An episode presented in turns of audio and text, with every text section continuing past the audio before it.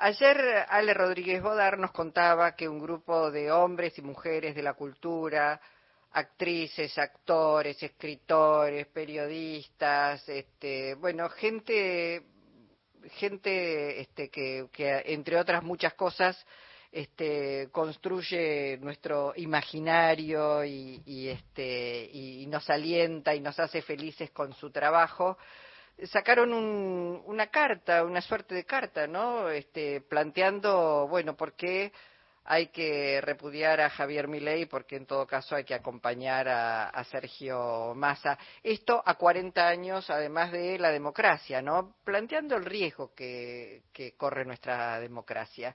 Está en línea Ana Celentano. Ella es actriz, una enorme actriz argentina, eh, de cine, de teatro, de televisión, que puso su firma allí en esa carta. Hola Ana, Jorge Alperín, Alejandro Rodríguez Bodar, Gisela, Luisa, te saludamos. ¿Cómo estás? Hola, ¿cómo están? Bien. Buenas tardes. Bueno, gracias eh, por hacerte un, un, ratito, un hueco eh, no, y poder favor, conversar un poco sobre este momento tan particular donde uno tiene la sensación de que todos y todas tienen la necesidad de expresarse y decir, bueno, hay que, estamos en un momento, me parece crucial, ¿no? Muy definitorio. La verdad que sí, la verdad que sí. Es eh, justo, mira, estaba estaba escuchándolos y, y, y, viendo viendo recién Twitter también y viendo que hay circulando una carta, un, un manifiesto también de, de, del voto a masa de intelectuales que quizás no es tan eh, no es tan común que, que, hagan pública su posición sobre todo ante un voto eh, al peronismo no como eh, Ginás, Sarlo, Beatriz Sarlo, Natalia Bolosín, bueno, eh, diversos intelectuales y artistas que, que también están planteando esta esta dicotomía frente a, un, a, a la posibilidad de que un tipo negacionista eh, que bueno que, que ha planteado barbaridades eh, imposibles de, de, de, de, aceptar no que, que, que, bueno que, nos obliga a, a, manifestarnos positivamente por un voto contrario a él digamos no nos queda otra no en, mi caso no, no es tan así y creo que muchos de los que firmamos la carta la primera carta que recién mencionabas, que tiene más de 800 firmas intelectuales, artistas, músicos, dibujantes, este, eh, somos muchos los que estamos ahí, los que hemos participado por ahí más activamente, ¿no? En, en, en, la, en, la, en la militancia política o sindical o cultural, y me parece que es, que es fundamental, que estamos ante un momento muy peligroso eh, y es, tampoco es algo novedoso, algo que no esté pasando, está pasando en otros lugares del mundo, ¿no? Uh -huh. Hay muchos países de Europa que hoy están gobernados por la derecha o por partidos de derecha, este y tenemos la posibilidad de frenarlo realmente. Eh, somos un somos un pueblo que siempre se ha organizado y, y, y, nos hemos parado frente a una dictadura sangrienta como fue en los últimos años de la dictadura y la resistencia activa que hubo no solo la resistencia de las madres, sino después cuando se armó la multipartidaria y, y, la, la, la posición de la CGT, eh, la CGT San Martín, digo, como hemos, hemos dado muestras de reacción clara hacia, de rechazo hacia los movimientos eh, dictatoriales, negacionistas contra los derechos humanos. Entonces creo que esta es una oportunidad de manifestarse, de hacerlo público y es sumamente necesario, no solo por nosotros, ¿no? sino por lo que implica para la democracia argentina. Mm. Eh, mirado específicamente desde la cultura, ¿qué preocupaciones concretas les despierta la posibilidad de que Milei llegara a gobernar? Eh, mira, eh, Jorge, ¿no? Sí, sí Jorge. ¿Cómo perdón, estás? ¿Cómo te va, Jorge? Un ¿Cómo gustazo hablar con Disculpame. No, no, porque eh, no, le, para distinguir bien las voces. Eh, yo creo que nosotros como como colectivo de, de la cultura, ¿no? En todos los en todas las disciplinas eh, del arte y en y en, y en, las áreas de cultura, ¿no? Eh, implicando en esto intelectuales, científicos y, y demás es eh, básicamente creo que es la participación del Estado como como como el que puede fomentar una participación democrática en el acceso a los bienes culturales para el público y en el fomento para todos los artistas democráticamente para poder realizar nuestra nuestro nuestro métier, nuestro arte, nuestras profesiones. Eso me parece que es uno de los puntos más claros, digamos. El gobierno de Milei y el gobierno de Macri también, porque también lo hizo congelando eh, presupuestos, achicando presupuestos, eh, cerrando ministerios. Eh, en esto yo no hago mucha distinción realmente. creo que Milei boquea muchas consignas que cierto sector del PRO no se animaría nunca a decirlas, pero que las apoyaría tranquilamente, ¿no? de hecho, por eso lo están apoyando. Además, estaba pensando que la ideología de mi ley instala como válido únicamente aquello que genera rentabilidad, digamos, que, es negocio, y me imagino que con todo el esfuerzo que se hace desde el campo de la cultura en infinitos emprendimientos que no son rentables este, económicamente, eh, esto sería terrible, ¿no? Para, para eh, el, otro, claro, el otro día hacemos un chiste en un grupo de amigos y dramaturgos que decíamos, imagínate si se meten, no sé, en una clase de teatro en la una y ven un montón de gente gritando y moviéndose y haciendo contact entre esto a la horca directamente, ¿no? Es como, como decir, realmente hay tan poca comprensión de lo que significa y de lo que es el arte, pero creo que vos das en el clavo con eso, eh, mercantilizar todos los aspectos de la vida en comunidad eh, es un peligro y aparte no se ha podido realizar en ningún lado, que esa es otra de las cosas también, ¿no? Este,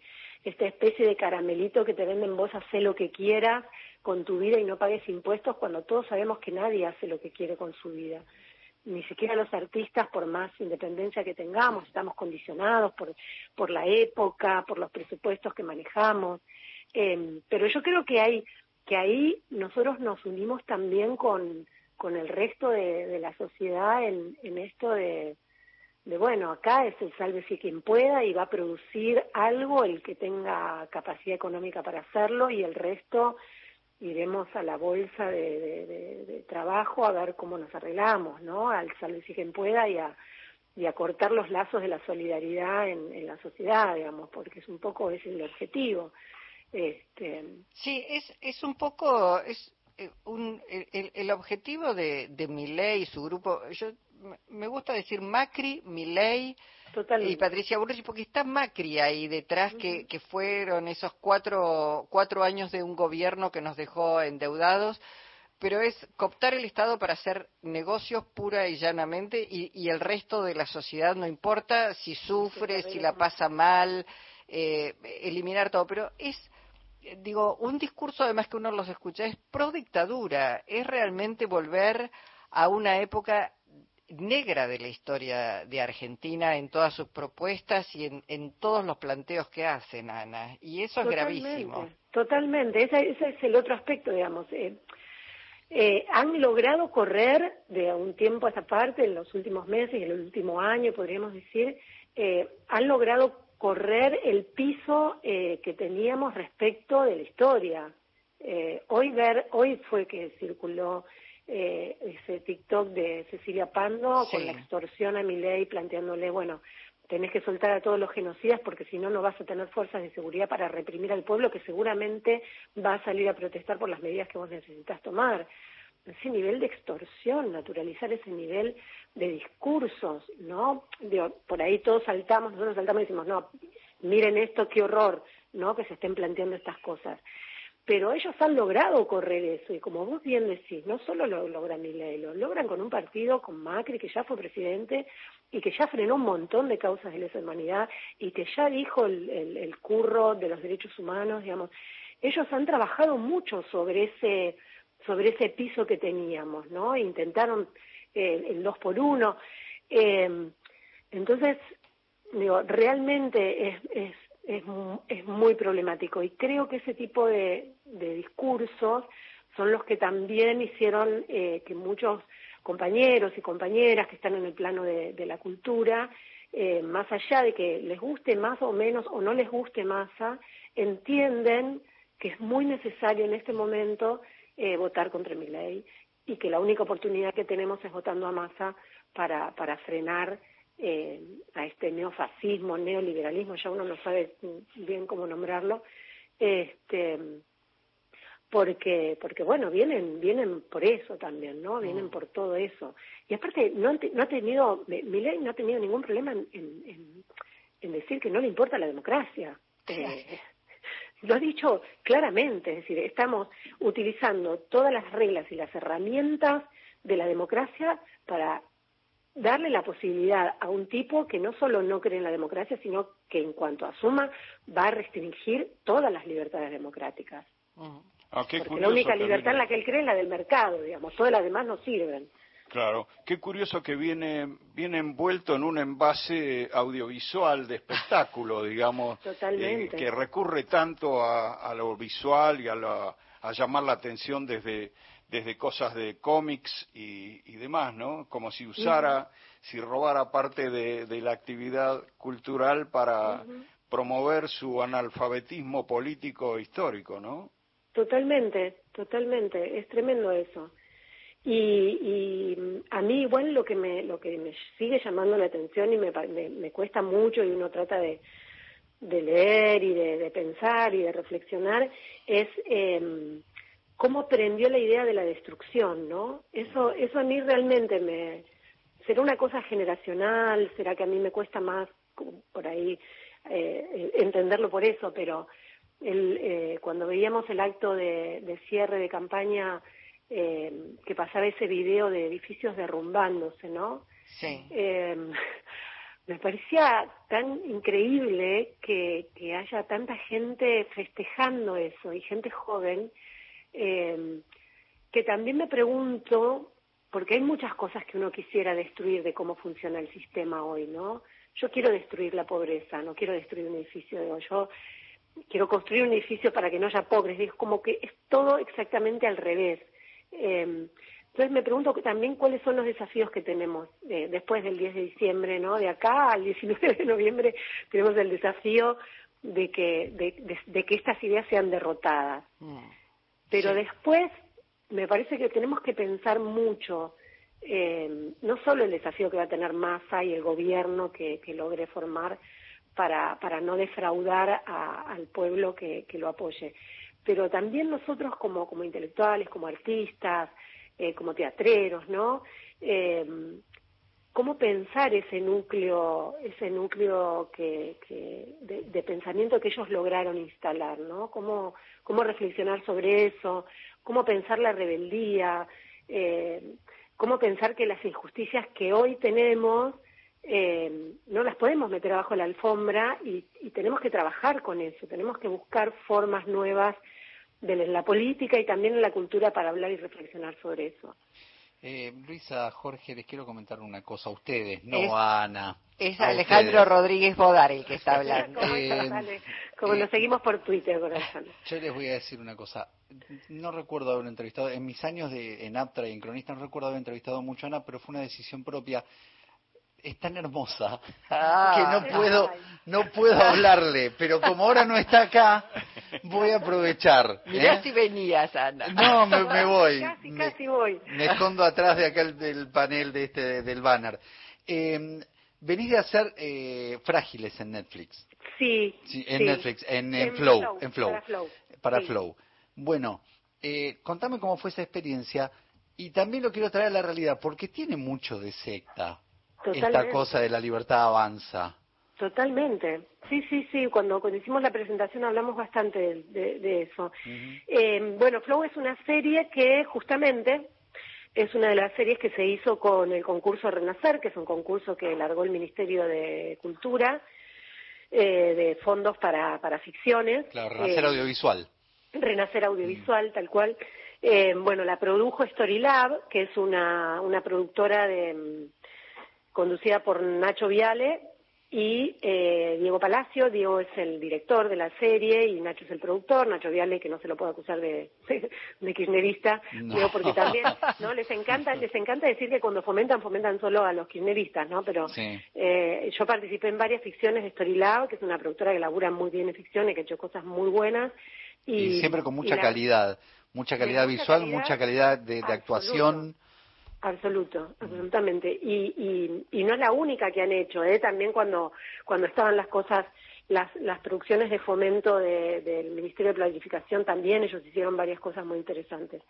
Bueno, y bueno, justamente trata de una secta eh, de una secta en un, en un pueblito en el sur de, del país, donde, bueno, aparentemente entre paz y amor, paz y amor, obviamente se cometen un montón de abusos eh, y de manipulaciones, ¿no? Porque, ahora que hablamos de esto, el tema del fanatismo, ¿no? Eh, cuando, cuando uno la, para que haya manipulación tiene que haber vulnerabilidad, ¿no? Del otro lado. Tiene que haber algo que está roto, tiene que haber algo que, que tiene fragilidad. Entonces, el discurso manipulador entra con facilidad, eh, entra, eh, y esto relacionando un poco con lo que decía recién, ¿no? Eh, tenemos que fortalecer nuestros lazos sociales, tenemos que fortalecer la, autonomía, tenemos que fortalecer la solidaridad, el pensar en comunidad, porque después estos discursos prenden también por esto, ¿no? Em, pero bueno, la experiencia de Frágiles fue una experiencia muy linda. Yo hago un personaje ahí eh, que es un poco como la, la mujer que vive en los alrededores del pueblo donde está la secta y bueno, eh, es la que un poco sospecha que ahí pueden llegar a pasar cosas eh, complicadas y, bueno, no puedo contar mucho porque no les quiero spoilear porque estoy casi al final. Este, pero, pero la verdad que estuvo buenísimo, hay un elenco hermoso, está Ludovico, está Luciano Cáceres, Mariana, Malena Sánchez, Carla Quevedo, eh, bueno, Andrés Gil, un, elencazo, la verdad que están bárbaros, los chicos visualmente está espectacular, este, así que nada, siempre agradecida con el trabajo. Ana, ¿y en teatro?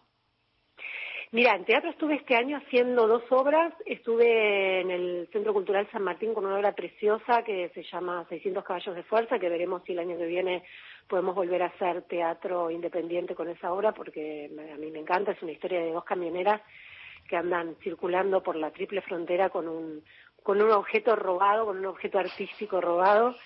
Este, es una obra muy linda, muy hermosa, escrita por Paola Trasuk, que es una dramaturga muy joven y muy talentosa, y dirigida por Monina Bonelli. Y después estuve haciendo Cerella, yo no sé, Luisa, creo que vos la habías visto. Eh, no, hablamos, me la debo, es una vergüenza, me la ah, debo, tengo que ir, sí. Sí, mira, hicimos una, hicimos una, un año de mucha gira en provincia de Buenos Aires, eh, de la mano del Instituto de Cultura de la provincia, que la verdad es un laburo espectacular, con obras de teatro por toda la provincia. Mira, ahí está el Estado presente, ¿no? Exactamente, la verdad que eso es, eso te digo, eh, me siento muy bien de haber podido sumar eh, actividad cultural, de haberlo sumado con todas las, la, con todo el grupo nuestro, porque mm, fuimos, te digo, desde ciudades grandes, pequeñas, medianas y pueblitos chiquitos. Hicimos una función en Los Toldos que fue hermosa porque la hicimos en el Museo de Vita, que está hermoso para ir a darse una vuelta por Los Toldos y visitar ese espacio que es la casa donde vivió Evita un tiempo. Este, hicimos funciones en pueblitos de 800 habitantes. Nada, fue una, una experiencia súper linda y, y la verdad estoy súper agradecida con la gente del instituto porque porque bueno, creo que eso hace falta, porque la gente lo recontra agradece. Hay lugares donde, qué sé yo, ¿no? Por ahí no hay sala de cine, no hay sala de teatro, tienen que irse a otro pueblo para ir al teatro, este, entonces llegar, buscar un espacio, hacer la obra, qué sé yo, una esa función de, de, un pueblo que tiene 800 habitantes, que no me acuerdo del nombre, eh, vinieron 80, que son, yo decía, vino el 10% del pueblo, eso está buenísimo. este, y la verdad se, se agradece un montón, la gente lo agradece un montón, y viene el intendente, y viene el secretario de Cultura, digamos, y se arma ahí un, como una, una fiesta, ¿no? Que es eso el teatro, el encuentro, el encuentro para, para disfrutar de algo y, y, poder intercambiar y reflexionar con la gente, así que eso estuvo buenísimo. Para la próxima vez, para la próxima vez te, te, vamos a pedir que nos hables también de un proyecto del cual participaste, que es El Cine va a la escuela, de DAC, pero eso para la próxima vez, que es el recorrido que se hace con películas y actores de esas películas y gente de esas películas en escuelas primarias y secundarias de todo el país. Es súper lindo eso. Bueno, Ana, eh, siempre es un gusto reencontrarse, escucharte, bueno, verte. La próxima venimos acá, a Alejandro Rodríguez Bodar lo ponemos detrás del biombo, así te puedes preguntar. Y, y bueno, te mandamos... Salgo por teléfono yo ese día. claro. Te mandamos un abrazo enorme, gracias por, bueno, siempre por tu trabajo, pero además por el compromiso ciudadano este, y democrático que, que tenés. ¿eh? Bueno, muchas gracias. Gracias a ustedes que también cumplen un rol súper importante. Bueno, abrazo enorme, gracias. Abrazo grande. Ana Chelentano.